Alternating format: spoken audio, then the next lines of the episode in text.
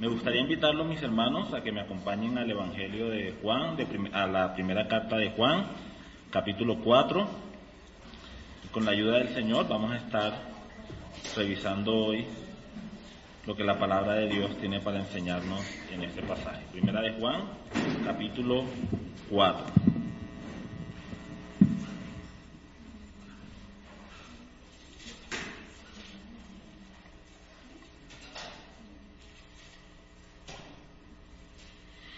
Y me gustaría que empezáramos nuestra enseñanza haciendo la lectura de los versículos 7 hasta el 21. Y vamos a abarcar una, si el Señor nos lo permite, una buena porción de la palabra de Dios.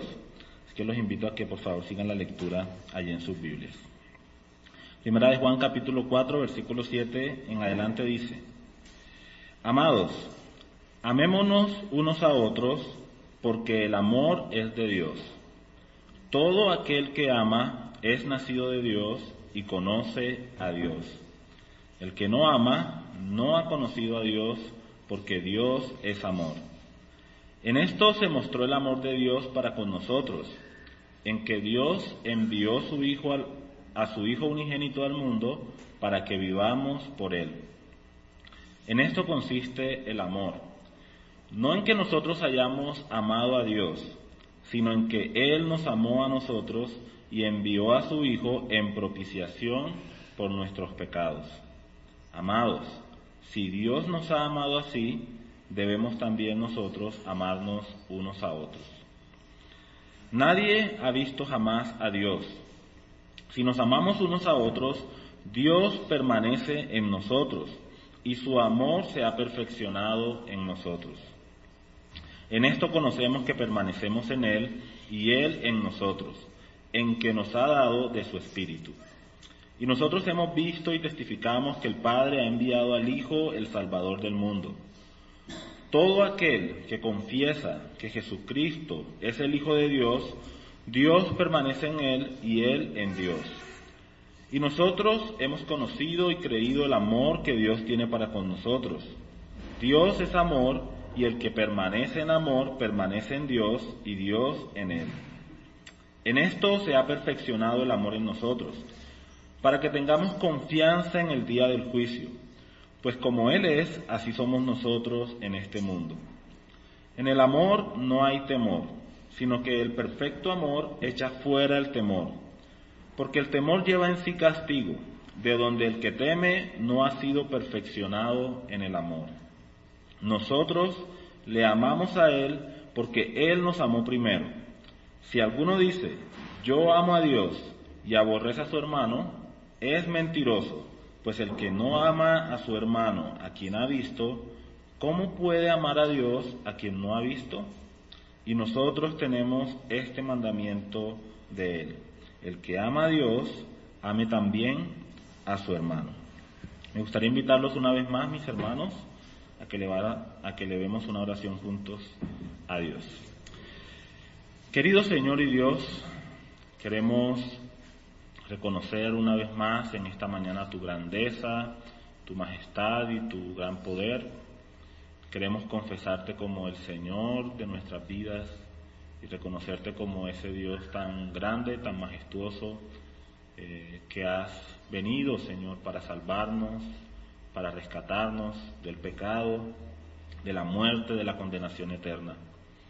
Querido Señor, necesitamos de tu guía, necesitamos de tu Espíritu Santo para que hable a nuestros corazones, para que nos enseñe, para que nuestro entendimiento, Señor, sea iluminado por el poder de tu Espíritu y tu palabra sea real en nuestras vidas. Querido Señor, háblanos en esta mañana. Te lo rogamos en el nombre de tu Hijo Jesucristo. Amén.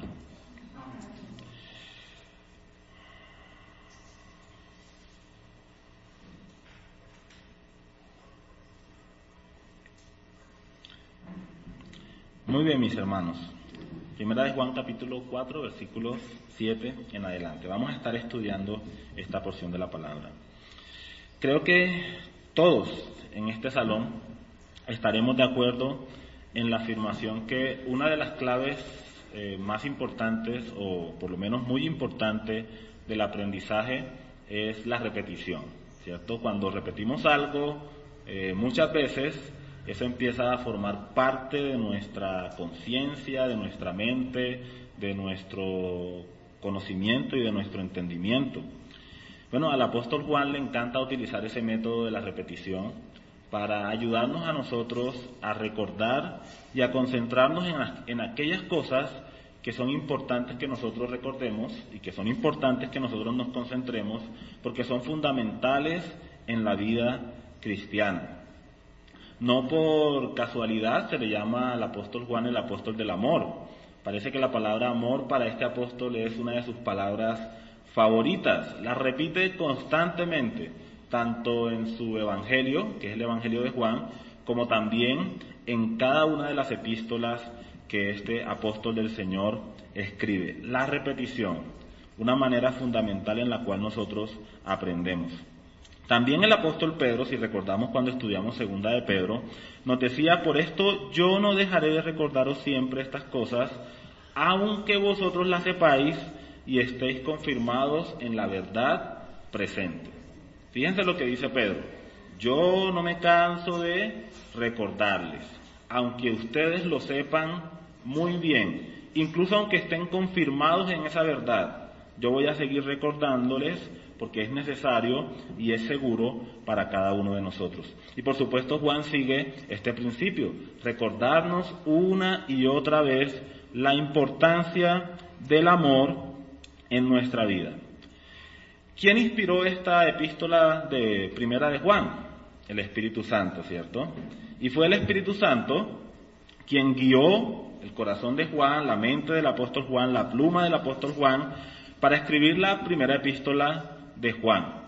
Así que cuando nosotros leemos en esta epístola una y otra vez acerca del amor, también debemos tener la conciencia de que no solamente era el deseo del apóstol Juan escribirnos acerca de esto, sino que era el mismísimo Espíritu de Dios hablando a través del apóstol y diciendo a la iglesia del Señor, recordando a la iglesia del Señor la importancia del amor. Quiere el Espíritu de Dios que nosotros, mis hermanos, afiancemos nuestros corazones en el amor de Dios y vivamos unas vidas de amor. Nosotros los cristianos somos bastante olvidadizos, ¿cierto? Bueno, todos los seres humanos. Eh, pero a veces hay una enfermedad que se manifiesta especialmente en algunos de nosotros que se conoce como Alzheimer espiritual, ¿cierto? Olvidamos las verdades que Dios nos ha dado en su palabra. Y necesitamos la sanidad, ¿cierto?, del Espíritu de Dios, que nuevamente otra vez, eh, lo repito una vez más, está recordándonos, recordándonos y recordándonos este tema del amor. Otra razón muy importante, mis hermanos, por la que necesitamos recordar constantemente este tema del amor, muchas gracias, es porque la manifestación del amor es tan contraria a nuestra naturaleza humana, a nuestra naturaleza pecaminosa, que necesitamos de la naturaleza divina que Dios ha depositado en cada uno de nosotros cuando hemos creído en Cristo como Señor y Salvador de nuestras vidas, necesitamos que esa naturaleza superior se manifieste en nuestras vidas más de lo que esa naturaleza pecaminosa se revela, ¿cierto? Y se manifiesta en cada uno de nosotros. A veces los cristianos damos más lugar a la carne de lo que permitimos que el Espíritu de Dios haga en nosotros y a través nosotros. Y es por eso, una vez más, mis hermanos, que el Espíritu de Dios nos trae a que nosotros podamos tocar este tema del amor. Y lo primero que me gustaría que nosotros consideráramos con respecto al amor es el incomparable amor de Dios por nosotros. El incomparable amor de Dios por nosotros. La Biblia nos enseña, mis hermanos, que Dios es amor. La Biblia nos enseña que Dios es amor. Es una afirmación categórica que nosotros encontramos aquí en esta epístola. Si leemos nuevamente los versículos, el versículo 7, la última parte de este versículo dice, perdón, la primera parte del versículo dice, amados, amémonos unos a otros, porque el amor es de Dios. Es decir, El amor proviene, pertenece, está en Dios. Pero también el versículo 8 nos dice, el que no ama no ha conocido a Dios por una sencilla razón, porque Dios es amor. Dios es amor. Entonces, mis hermanos, notemos algo importante aquí. El amor no es algo que simplemente Dios hace, es algo que Dios es. Está en la misma esencia, en la naturaleza divina. El amor en Dios es una realidad presente, constante e inseparable de su carácter. Dios es amor. Si nosotros llevamos esa idea a su conclusión lógica, vamos a darnos cuenta, mis hermanos, que Dios no puede hacer absolutamente nada que no sea un acto de amor ni una expresión de su amor. ¿Por qué? Porque Dios no solamente hace cosas de amor, sino que Dios es amor. La razón por la que Dios ama es porque Dios es amor. Este amor de Dios es algo que ha estado presente en la deidad por los siglos de los siglos. Desde el siglo y hasta el siglo, Dios es amor. En la eternidad, desde la eternidad, Dios es amor. Un concepto erróneo que a veces surge con respecto a la creación del hombre, y lo menciono para que podamos entender esta verdad un poco mejor acerca del hecho de que Dios es amor, pero una de las cosas que a veces surge un malentendido, una distorsión de la enseñanza bíblica con respecto al hombre, es que Dios necesitaba crear al hombre para tener a alguien a quien expresar su amor. Pero esto no es verdad. Primero, no es verdad porque Dios no necesita absolutamente nada. Dios es suficiente en sí mismo. Dios no necesita crear al hombre para mostrar y demostrar su amor. Entonces, esto tampoco es verdad por otra razón muy sencilla, porque nuestro Dios ha expresado su amor por toda, absolutamente toda la eternidad. Y nosotros nos preguntaríamos, bueno, pero ¿cómo, cómo puede ser esto? Bueno, recordemos que Dios nos ha enseñado en su palabra que Él es un Dios en tres personas, ¿cierto? Él es Padre, Hijo y Espíritu Santo. Estos, eh, estas tres personas son un único y verdadero Dios. En el seno de la deidad de estas tres personas, allá en el Consejo Eterno, que está más allá del alcance de nuestra comprensión y de nuestra imaginación, Dios por los siglos de los siglos ha expresado y manifestado su amor a cada una de estas personas de una manera mutua, de una manera recíproca. Por ejemplo, si nosotros leemos un, pasaje de la Biblia en Juan 3:35, la palabra de Dios nos dice, el Padre ama al Hijo. No dice amó o amará, sino el Padre ama al Hijo, dándonos a entender que este amor es un amor que se ha expresado eternamente entre el Padre y su Hijo, Jesucristo. Pero también en Juan capítulo 14, versículo 31, la palabra nos dice, más para que el mundo conozca que amo al Padre, y como el Padre me mandó, así hago. Entonces vemos también que el Hijo por toda la eternidad, por los siglos de los siglos, ha amado al Padre eterno. Y por supuesto, la tercera persona de la Trinidad, el Espíritu Santo, también ha estado en ese vínculo de amor eterno que hay entre el Padre, el Hijo y el Espíritu Santo.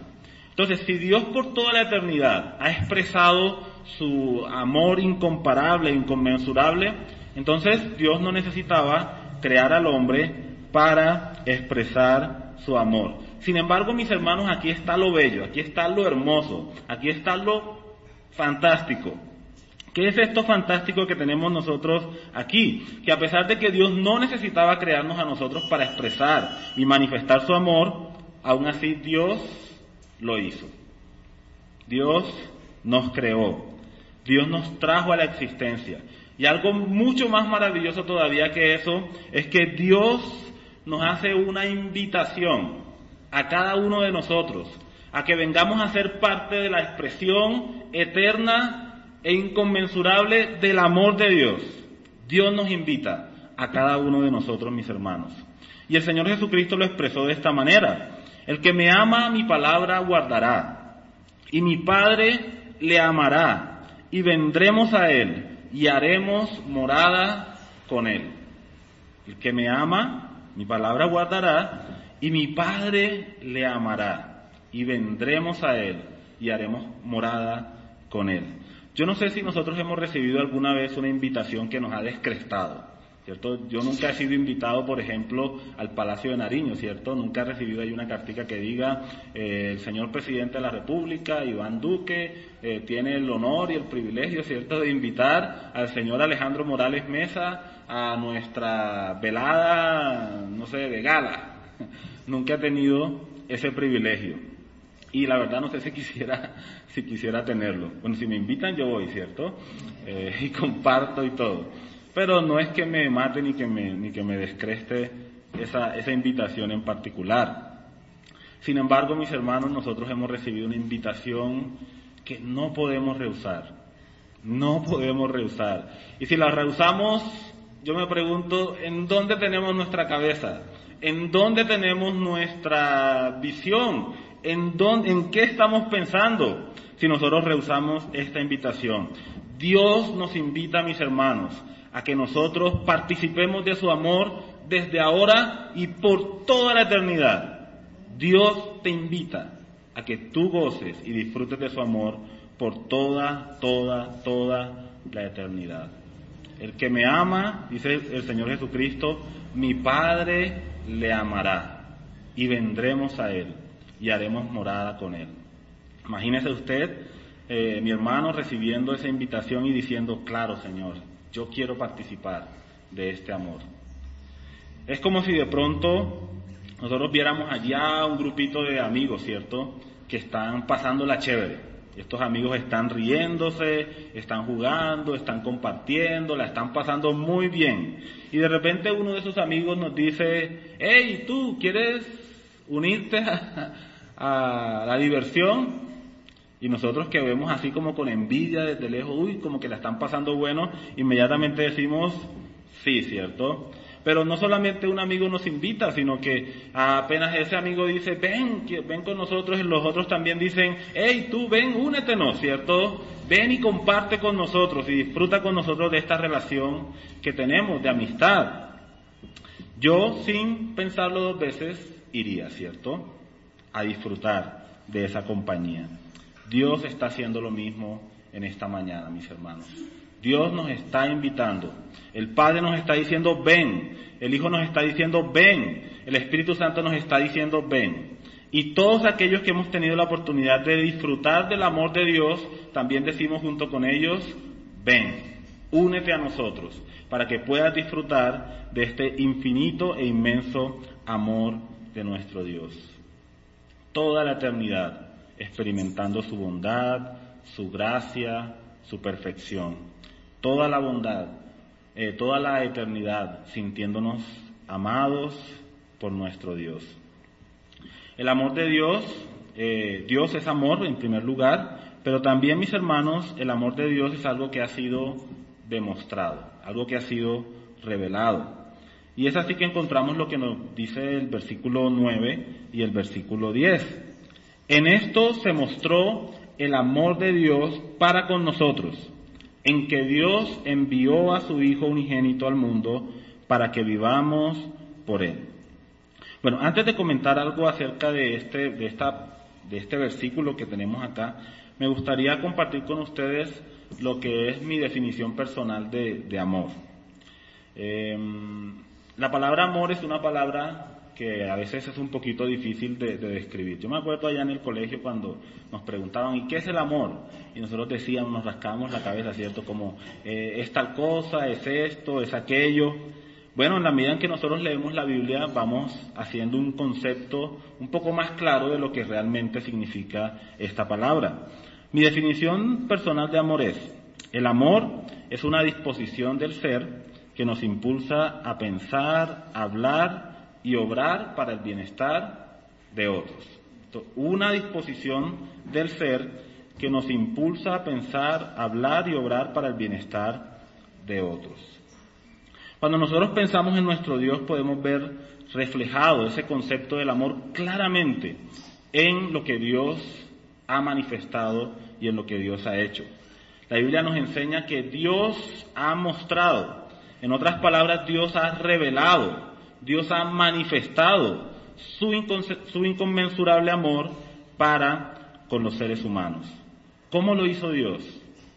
La Biblia dice en que Él envió a su Hijo unigénito al mundo para que vivamos por Él. Dios nos demuestra su amor, mis hermanos, en muchísimas formas en nuestra vida diaria, en cosas pequeñas y en cosas grandes. Dios nos demuestra su amor, por ejemplo, con la vida que Él nos da cada día. El hecho de que podamos levantarnos y respirar es una muestra del amor de Dios. El hecho de que el sol todavía salga allá al este y se oculte al oeste es una muestra cada día del inconmensurable amor de Dios para nosotros.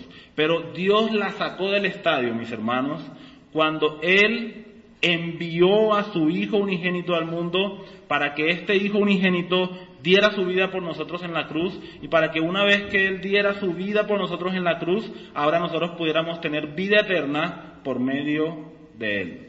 Dios la sacó, ¿cierto? Con esta muestra de amor para nosotros. La grandeza del amor de Dios se muestra, mis hermanos, primero en que Dios entregó lo más grande que Él podría entregar. Imaginémonos qué sería lo más grande que Dios pudiera tener. ¿Qué sería? Eh, oro, plata, piedras preciosas. No, ¿cierto? Esas son cosas vanas y pasajeras de este mundo temporal. ¿Qué sería aquello que sería lo más grande que Dios podría entregar? La única respuesta a esa pregunta es entregarse a sí mismo.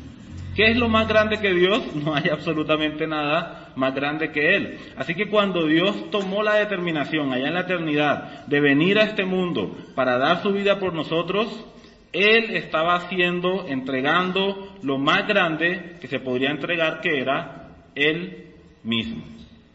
Pero la evidencia del amor de Dios también se ve en que Dios soportó lo más grande que Él podría soportar. ¿Y qué sería lo más grande que Dios podría soportar para un Dios que es infinito, inmenso eh, y para el cual no hay absolutamente nada imposible en todo el universo? Claro, hay una cosa que sería tremenda para Dios y es lo que tiene que ver con cargar la culpabilidad del ser humano. Fíjense mis hermanos que cuando Cristo fue a la cruz para morir por nosotros, Él estaba allí tomando el pecado de cada uno de nosotros. Estaba llevando nuestras mentiras, nuestro egoísmo, nuestra, eh, nuestro adulterio, nuestros malos pensamientos, nuestros odios, nuestra vanidad. Todo eso lo estaba llevando el Señor allí en la cruz. Él estaba entregando su propia vida y estaba soportando un peso de pecado que era aborrecible para su alma. No hay nada que Dios aborrezca más, mis hermanos, que el pecado. Y sin embargo, allí en la cruz el Señor Jesucristo de manera voluntaria decidió llevar sobre su propia vida el pecado de todos los hombres. Y Dios nos hace el ofrecimiento más grande que Él pudiera hacernos. Y este ofrecimiento es traernos a una comunión perfecta con su Hijo, con el Padre y con el Espíritu Santo. La invitación más grande que Dios podría hacer al hombre es que este hombre, ser humano, pecador, insignificante, pudiera venir a, participar de una comunión perfecta con Él. Entonces Juan dice, Dios ha demostrado su amor, Dios ha revelado su amor, porque Dios envió a su Hijo unigénito al mundo para que tuviéramos vida a través de Él. Ahora, mis hermanos, cuando nosotros pensamos en el amor de Dios, eso debe tener algunas implicaciones para nuestra vida. Es decir, un regalo tan grande, una manifestación de amor tan grande, una expresión tan inconmensurable de la gracia infinita de Dios, tiene algunas repercusiones en cada uno de nosotros, o por lo menos debería tenerlas. Y me gustaría que a continuación miráramos cuatro implicaciones que el amor de Dios, la manifestación del amor de Dios, tiene en cada uno de nosotros. La primera de estas implicaciones es la implicación que he llamado el deber del amor, el deber del amor. Leamos por favor el versículo 11. Dice de la siguiente manera, amados, si Dios nos ha amado así, debemos también nosotros amarnos unos a otros. Y fíjense que este versículo empieza con la palabra amados. Una vez más, el apóstol Juan usa esta expresión para referirse a los discípulos. Amados. Y al nosotros reflexionar un poco sobre lo que hemos visto del amor de Dios, esto tiene que cambiar ahora la forma en la que nosotros vemos una vez más esta palabra amados. Significa, mis hermanos, que cada uno de nosotros que estamos aquí presentes hemos sido amados por Dios. Dios le ama, mi hermano, y Dios me ama. Hay un himno muy bonito que dice, qué maravilla es, qué maravilla es que Dios me ama a mí. Cuando yo reflexiono sobre mi vida en lo pasado y cuando reflexiono sobre mi vida en este momento presente, yo tengo que hacerme la pregunta, mis hermanos, ¿por qué? ¿Por qué Dios? ¿Por qué has decidido amarme? Y la respuesta para esa pregunta es una respuesta, eh, bueno, yo pienso que es realmente difícil. ¿Cómo podría yo eh, reconocer o, o escudriñar la mente y el corazón de Dios? Lo único que yo puedo decir como respuesta a esa pregunta, ¿por qué tú me has amado, Señor? Es porque tú eres amor. No puedo decir nada más, porque cuando yo miro realmente cómo soy, cuando yo me doy cuenta la clase de hombre que es este hombre que está aquí delante de ustedes, tengo que decir, Señor, gracias, porque soy amado por ti, porque tú me amas con un amor inconmensurable. Entonces, nosotros que hemos sido amados por Dios y que hemos sido amados por Dios en una manera tan grande y tan maravillosa, dice la palabra de Dios, que ahora debemos amarnos los unos a los otros. Esa palabra debemos que nosotros encontramos allí es una palabra que significa ser deudor, tener que, estar obligado a.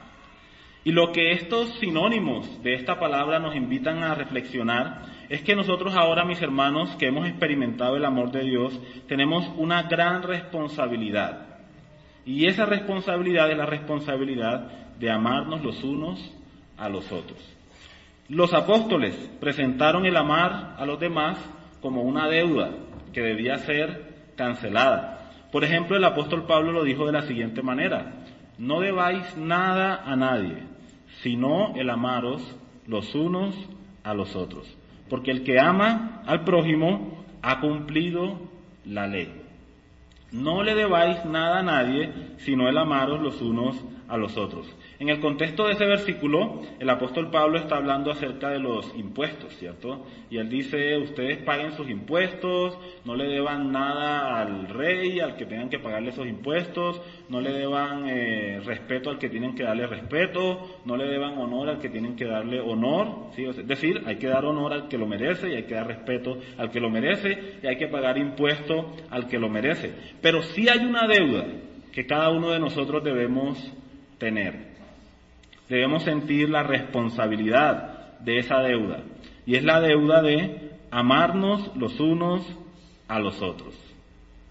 ¿Siente usted, mi hermano, el amor hacia su prójimo como una deuda que usted tiene que eh, cumplir, como una responsabilidad que usted tiene como hijo de Dios?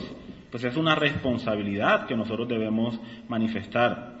Sí, a veces se nos pinta el amor como las palomitas que nosotros sentimos en nuestro estómago, ¿cierto? O se nos pinta el amor como suspiros y se nos pinta el amor como un eterno estado de insomnio, ¿cierto? En el cual nosotros eh, como que vamos flotando por la vida. Pero recordemos la definición que acabamos de compartir. El amor es una disposición del ser mediante la cual nosotros nos vemos impulsados a hacer, pensar o actuar para el bienestar de otro. Incluso, mis hermanos, cuando ese otro nos ha lastimado, nos ha hecho daño, nos ha traicionado. Esa es la clase de amor que Dios nos ha demostrado a través de su Hijo Jesucristo. Pensemos un poquito en nuestra relación con el Señor. ¿Podría Dios sentir maripositas en el estómago por nosotros? Yo creo que, no, ¿cierto? Eh, nosotros los seres humanos, reconozcámoslo, somos bastante difíciles de amar. Pero, ¿qué sí tiene Dios hacia nosotros? Una disposición constante de hacer el bien para estos pecadores infames que lo hemos traicionado una y otra vez. Esa es la clase de amor, mis hermanos, que el Señor quiere que nosotros tengamos la disposición siempre de mostrar a los demás. Le pregunto, ¿ha sido traicionado alguna vez? ¿Y cómo duele, cierto? ¿Ha sido herido? Sí, Señor. ¿Alguien le ha ofendido, mi hermano? ¿Alguien lo ha calumniado? sí, Señor, ¿cierto? Eh, ¿Tiene usted enemigos por ahí? No, Señor. Bueno. De pronto usted no considera enemigo a nadie, ¿cierto? Pero seguramente hay personas que nos gustan mucho de, de, su persona, ¿cierto? De su merced. Nos gustan, nos gustan mucho. Em, sí, que no les simpatizan. ¿Saben qué debemos hacer nosotros, mis hermanos? Debemos amar. Así de sencillo. Eso es lo que Dios ha hecho por nosotros. Eso es lo que Dios hace constantemente por nosotros, mis hermanos. Dios nos ama aunque hemos sido enemigos, porque la Biblia dice que en nuestra condición de pecado hemos sido enemigos de Dios, aunque nosotros le hemos traicionado, y todavía lo hacemos cuando le desobedecemos y cuando preferimos el pecado antes que el honrar a nuestro Dios. Y nosotros hemos herido el corazón de Dios porque muchas veces hemos contristado al Espíritu Santo con nuestras actitudes, con nuestra pereza espiritual o con adorar a veces a otros ídolos y no adorar única y exclusivamente al Dios verdadero. Sin embargo, cada día de nuestra vida seguimos experimentando el amor infinito e inconmensurable de nuestro Dios. Si Dios nos ha amado así, también debemos nosotros amarnos entre nosotros. Otra implicación que tenemos aquí, mis hermanos, es que mediante el amor nosotros hacemos visible al invisible. Fíjense lo que dice el versículo 12. Nadie ha visto jamás a Dios. Nadie ha visto jamás a Dios. Eh, Moisés dice la Biblia que hablaba cara a cara con Dios, ¿cierto? Entonces, ¿por qué dice la Biblia que nadie ha visto jamás a Dios? Bueno, son dos cosas muy, muy diferentes. Eh, Dios, eh, cuando dice que la, la, Biblia que Dios hablaba cara a cara con Moisés, significa que Dios no utilizaba ningún intermediario para tener una, un contacto o una relación con Moisés o para dar un mensaje al pueblo a través de Moisés. De hecho, Moisés era en un sentido un mediador entre Dios y la nación de Israel, como una especie de sacerdote, por decirlo así, aunque ese no era el cargo y la posición que Moisés tenía, pero era como un mediador, ¿cierto? Representaba a Dios delante del el pueblo. Bueno, el término más preciso sería un profeta, ¿cierto? Alguien que hablaba en nombre de Dios al pueblo. Sin embargo, a Dios en toda la magnitud, en toda la magnificencia y en toda la, grandeza de su presencia y de su gloria, nadie jamás le ha visto. Nuestro Dios es un Dios invisible, que habita en luz inaccesible, a quien ninguno de los hombres ha visto ni puede ver, dice el apóstol Pablo. Pero, mis hermanos, nosotros sí podemos hacer visible a Dios en un sentido, y es cuando nosotros manifestamos su amor. Cuando las personas allí afuera ven que nosotros nos amamos los unos a los otros, y cuando las personas aquí adentro también ven que nosotros nos amamos los unos a los otros, nosotros estamos diciendo, miren, Dios está en medio nuestro. Véanlo. Y lo pueden ver por el amor que tenemos.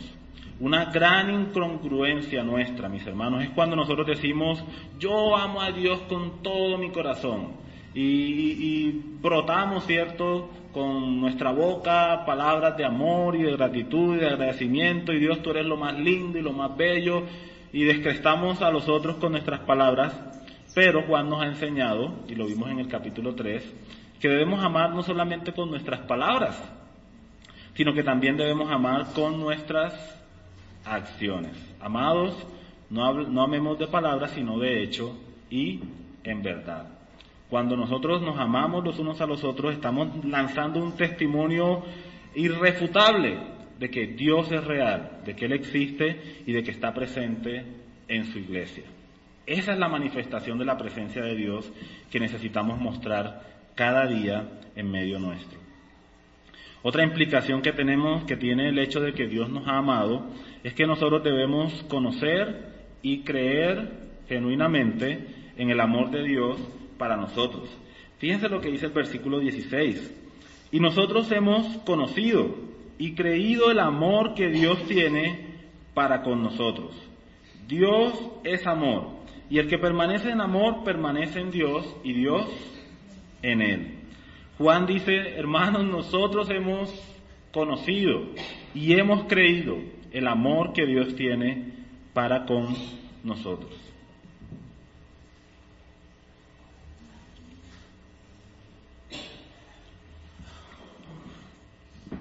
Hay algo que me produce muchísima tristeza en mi corazón. Nosotros vivimos en un mundo que está lastimado, ¿cierto? Un mundo quebrantado por causa del pecado. Muchas personas están allí afuera sintiéndose solas, sintiéndose tristes, sintiéndose desamparadas. Y es porque todavía no han conocido el amor de Dios y no han creído el amor que Dios tiene para con ellos. Cuando nosotros experimentamos esta soledad, ahora me refiero a nosotros los cristianos, que a veces ya hemos escuchado el amor de Dios y incluso hemos creído en Jesucristo como Señor y Salvador de nuestras vidas, pero que sin embargo no estamos descansando en el amor que Dios tiene para con nosotros y vivimos angustiados, tristes, eh, sintiéndonos culpables, eh, con desasosiego en nuestros corazones, con sentimientos de culpa, eh, nos miramos eh, al espejo y sentimos como que no valemos nada, ¿cierto? Y bueno, y por nuestros propios eh, méritos como hombres es, es, absolutamente cierto, no valemos nada, somos polvo de la tierra. Sin embargo, mis hermanos, una vez más, Juan llama a cada uno de los creyentes amados. Hemos sido amados, mis hermanos. Somos amados y no hay absolutamente nada en el cielo, en la tierra o debajo de la tierra que pueda separarnos del amor que Dios nos ha demostrado a través de su Hijo Jesucristo. Pero tenemos una responsabilidad aquí y es conocer y creer con todo nuestro corazón en el amor que Dios nos ha demostrado.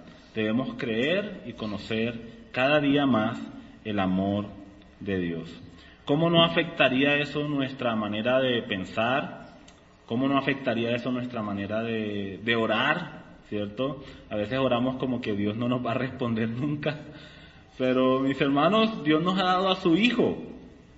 ¿Cómo no nos dará Dios juntamente con su Hijo todas las cosas?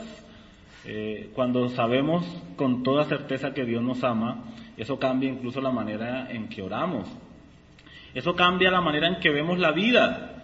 Ya no vamos por ahí como eh, personas que solo se quejan de todo lo que pasa en el mundo, ¿cierto? Sino que vamos por ahí con una actitud diferente. Ahora vemos la vida a través de los ojos de Dios. Experimentamos su amor y no hay absolutamente nada que pueda distanciarnos de Él. Tengo un problema, ¿qué importa? Dios me ama. Estoy sin plata, ¿cierto? Tengo los bolsillos vacíos, ¿qué importa? Dios me ama me siento triste, ¿qué importa? Dios me ama. Me veo feito en el espejo, ¿qué importa? Si soy feo, si todo el mundo me dice que soy gordo o moreno o lo que sea. Dios me ama, Dios me ama. Eso cambia absolutamente todo en nuestra vida, la manera en la que nosotros vemos la vida. Y esto nos lleva a la última de las implicaciones que nosotros encontramos en este pasaje. Y la encontramos en la última parte del versículo 12 y también en el versículo 17. Permítanme leerlo eh, esta porción. Dice, voy a leer todo el versículo 12. Nadie ha visto jamás a Dios. Si nos amamos unos a otros, Dios permanece en nosotros, y su amor se ha perfeccionado en nosotros. Versículo 17. En esto se ha perfeccionado el amor de Dios en nosotros, para que tengamos confianza en el día del juicio, pues como Él es, somos nosotros en este mundo. En el amor no hay temor, sino que el perfecto amor echa fuera el temor, porque el temor lleva en sí castigo, de donde el que teme no ha sido perfeccionado en el amor. Esta palabra perfeccionado que aparece en estos tres pasajes que acabamos de leer, nos muestra que el, propósito de Dios para cada uno de sus hijos, mis hermanos, es perfeccionarnos en su amor. ¿Cierto? Recordemos lo que hemos dicho, hemos recibido una invitación para participar de esta relación de amor eterna que Dios ha mantenido con el Padre, el Hijo y el Espíritu Santo. Hemos sido invitados. Pero para que nosotros podamos disfrutar de esta relación de una manera plena, nosotros debemos ser perfeccionados en el amor de Dios. ¿Qué significa ser perfeccionado en el amor de Dios? Significa que Dios desea que nosotros experimentemos su amor de una manera completa y que por ende nosotros vivamos en amor todos los días de nuestra vida. Perfeccionar tiene la idea de algo que crece, que se desarrolla, que cada día se manifiesta más y más en nosotros hasta que por fin llega a un estado en el cual es completo. Crece y crece y crece y se desarrolla hasta que llega a un estado que es completo. Por eso, mis hermanos, el apóstol Juan dice que alguien que ha sido perfeccionado en el amor de Dios es alguien que goza y que entiende plenamente el amor de Dios y es alguien que lo expresa también a sus semejantes. Cuando uno de nosotros ha sido perfeccionado en el amor de Dios, por ejemplo, dice Juan, ya no tiene temor del juicio venidero. ¿Por qué no tenemos temor del juicio que vendrá un día sobre todos los hombres? Porque nosotros estamos seguros en el amor infinito de Dios para nosotros. Ya Dios se ha convertido para nosotros no en el juez que va a condenar, sino que Dios se ha convertido para nosotros en ese Padre amoroso que nos recibe cada día con sus brazos abiertos, a pesar de que pecamos, que lo desobedecemos, que le fallamos, es ese Padre para nosotros que siempre tiene sus brazos abiertos para recibirnos. Por eso en el amor, cuando el amor ha sido perfeccionado en la vida de un creyente, ese creyente no experimenta temor. El temor está asociado con el castigo. Dios va a reprender, Dios va a castigar, Dios va a traer juicio, pero mis hermanos, nosotros hemos sido salvados, rescatados del juicio eterno por el sacrificio de Cristo por nuestros pecados. Estamos seguros en el amor de Dios. Dios desea, mis hermanos, que nosotros experimentemos este amor cada día. Y me gustaría que me acompañen a un pasaje de la palabra. Es un pasaje un poquito extenso, pero me gustaría que viéramos cómo el apóstol Pablo expresa esta verdad de que los creyentes somos perfeccionados cada día en el amor de Dios. Efesios capítulo 3, versículo 14. Efesios capítulo 3, versículo 14. Fíjense lo que dice el apóstol Pablo, y es una de sus oraciones constantes al Señor. Por esta causa doblo mis rodillas ante el Padre de nuestro Señor Jesucristo, de quien toma nombre toda familia en los cielos y en la tierra para que os dé conforme a las riquezas de su gloria el ser fortalecidos con poder en el hombre interior por su espíritu. Para que habite Cristo por la fe en vuestros corazones, a fin de que arraigados, ¿cierto? Bien, echando buenas raíces allí y bien cimentados con un buen fundamento sólido que no permite que se derrumbe la edificación, a fin de que arraigados y cimentados en amor, en amor, eso es lo que Dios desea para cada uno de nosotros, mis hermanos, que seamos perfeccionados en amor. Fíjense que sigue diciendo el versículo 18, seáis plenamente capaces de comprender con todos los santos cuál sea la anchura, la longitud, la profundidad y la altura, y de conocer el amor de Cristo que excede a todo conocimiento, para que seáis llenos de toda la plenitud de Dios, para que seamos completos para que estemos llenos completamente de la plenitud de Dios, ¿qué es lo que debemos hacer? ¿Cierto? Ir al río Jordán a echarnos un poquito de agua sagrada del río. no, mis hermanos. ¿Qué es lo que tenemos que hacer, cierto? O bueno, ¿qué es lo que Dios está haciendo en nosotros para que podamos experimentar plenamente el amor inconmensurable de Dios?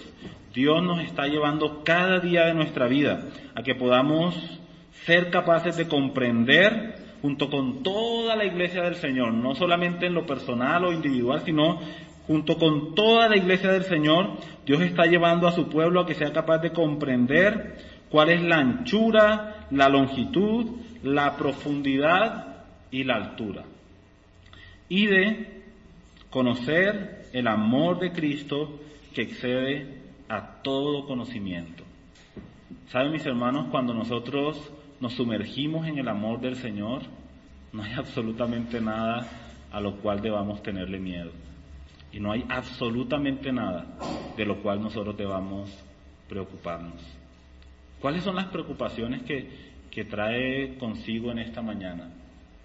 ¿Qué es lo que está inquietando su corazón? ¿Qué es lo que le está robando el sueño? ¿Qué es lo que no le permite tener paz?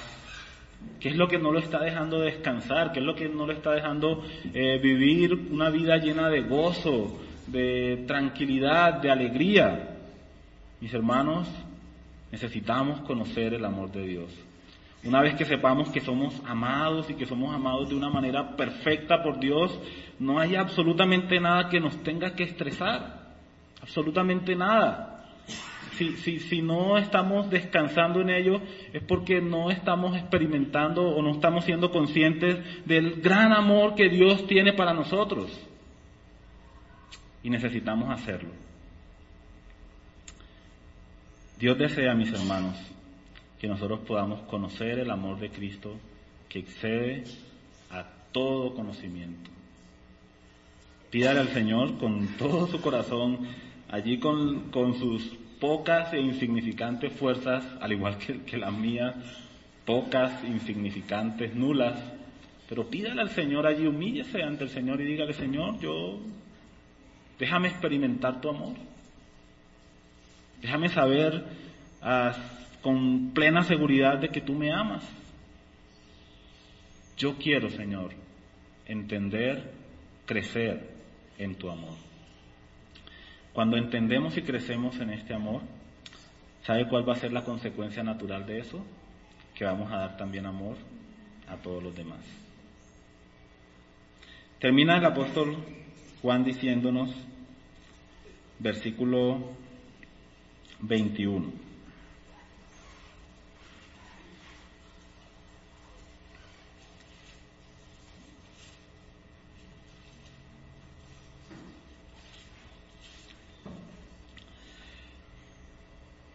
Y nosotros tenemos este mandamiento de Él. El que ama a Dios, ame también a su hermano. Esa es la conclusión. Mis hermanos, qué maravilla es que Dios me ama a mí. Y qué hermoso es que ahora, con la gracia, con la ayuda y con el poder de Dios, también yo puedo amarlos a ustedes. Y ustedes, con la gracia, la ayuda y el poder de Dios, también pueden amarme a mí. Oramos. Querido Señor, yo quiero darte muchas gracias porque tú nos has demostrado tu amor infinito e incalculable. Gracias Señor porque en la cruz tú nos dijiste, yo te amo. Y sigues hablando a nuestros corazones todavía, Señor, por medio de tu palabra, recordándonos por medio de tu Santo Espíritu que somos tus hijos y que nos amas, Señor, con un amor infinito e incalculable. Yo quiero rogarte, Señor, que este amor transforme nuestras vidas cada día, que tú nos permitas, Señor, crecer, madurar, desarrollarnos en tu amor, experimentar tu amor plenamente en nuestras vidas a cada momento, a cada paso, que en esos tiempos de angustia, de necesidad, de dolor, nosotros podamos recordar que tú diste tu vida por nosotros y que no hay nada, Señor, que no darías. Querido Señor, yo quiero rogarte que si en esta mañana hay hermanos aquí con nosotros o amigos que todavía no conocen tu amor, Señor, y no han creído en el amor que tú has demostrado en Cristo, que hoy sea ese día en el cual ellos puedan rendir sus corazones a ti. Dejarse amar por ti, Señor. Permitir, Dios, que tú los traigas a esa relación en la cual tú has eh, estado por toda la eternidad en una comunión perfecta con tu Hijo y con tu Santo Espíritu, Dios. Querido Señor, bendice nuestras vidas y ayúdanos a que también podamos amarnos los unos a los otros, porque de esa manera eh, será evidente y real que tú habitas en medio nuestro.